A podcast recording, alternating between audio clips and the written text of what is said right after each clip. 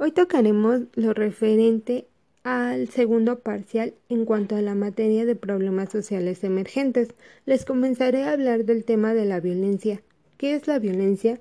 Como bien sabemos, es toda agresión física y psicológica ejercida sobre una persona, ocasionándole daños tanto a nivel físico como psicológico.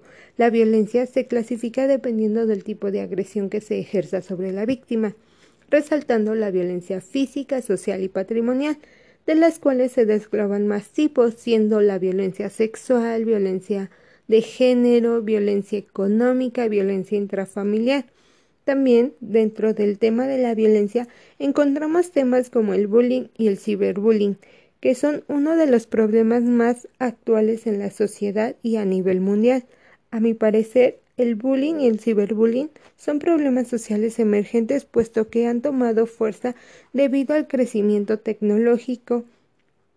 Hay que recordar que el ciberbullying se da mediante redes sociales y el bullying a nivel físico. La violencia también hay que verla como un fenómeno social.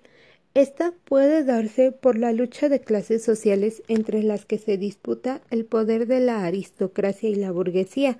Dentro de este fenómeno social se destaca la lucha contra el crimen organizado, una problemática que trató de erradicar el presidente Felipe Calderón Hinojosa durante su sexenio de 2006 a 2012, lo cual originó mayor lucha e inseguridad entre cárteles.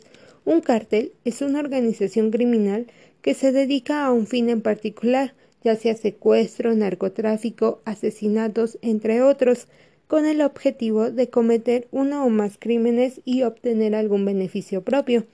Una de las principales causas por las que se da el crimen organizado podría relacionarse con la desigualdad social, a buscar la persona mejores oportunidades de vida para él y los suyos, accediendo a entrar o formar parte de este tipo de organizaciones, muchos de ellos orillados por la necesidad, producto de la falta de oportunidades y por ende de la desigualdad social.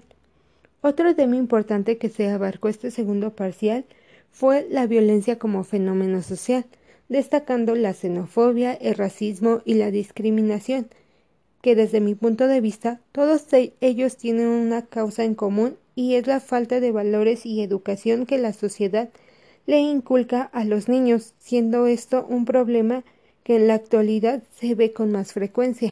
Ahora bien, tocaremos el tema de los ciberdelitos. ¿Qué es un ciberdelito? Un ciberdelito son aquellos delitos que se cometen mediante medios informáticos y que violan la privacidad de una persona, destacando el ciberacoso, robo de identidad, el fraude, la pornovenganza o el grooming, los cuales cada vez son más frecuentes debido al crecimiento tecnológico y a los avances que cada smartphone cuenta, lo cual nos lleva al tema de la justicia. La justicia es otorgar a cada uno lo que le corresponde, pero esto no siempre aplica, originando así la desigualdad social.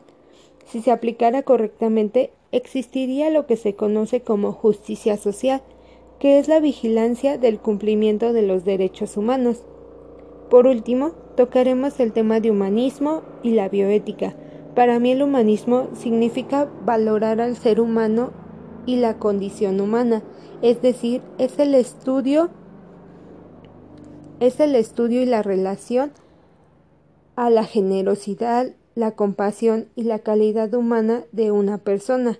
Por su parte, la bioética es parte de la ética que estudia la conducta humana en los campos de las ciencias biológicas y de atención a la salud, teniendo una estrecha relación con la biología, sociología y antropología.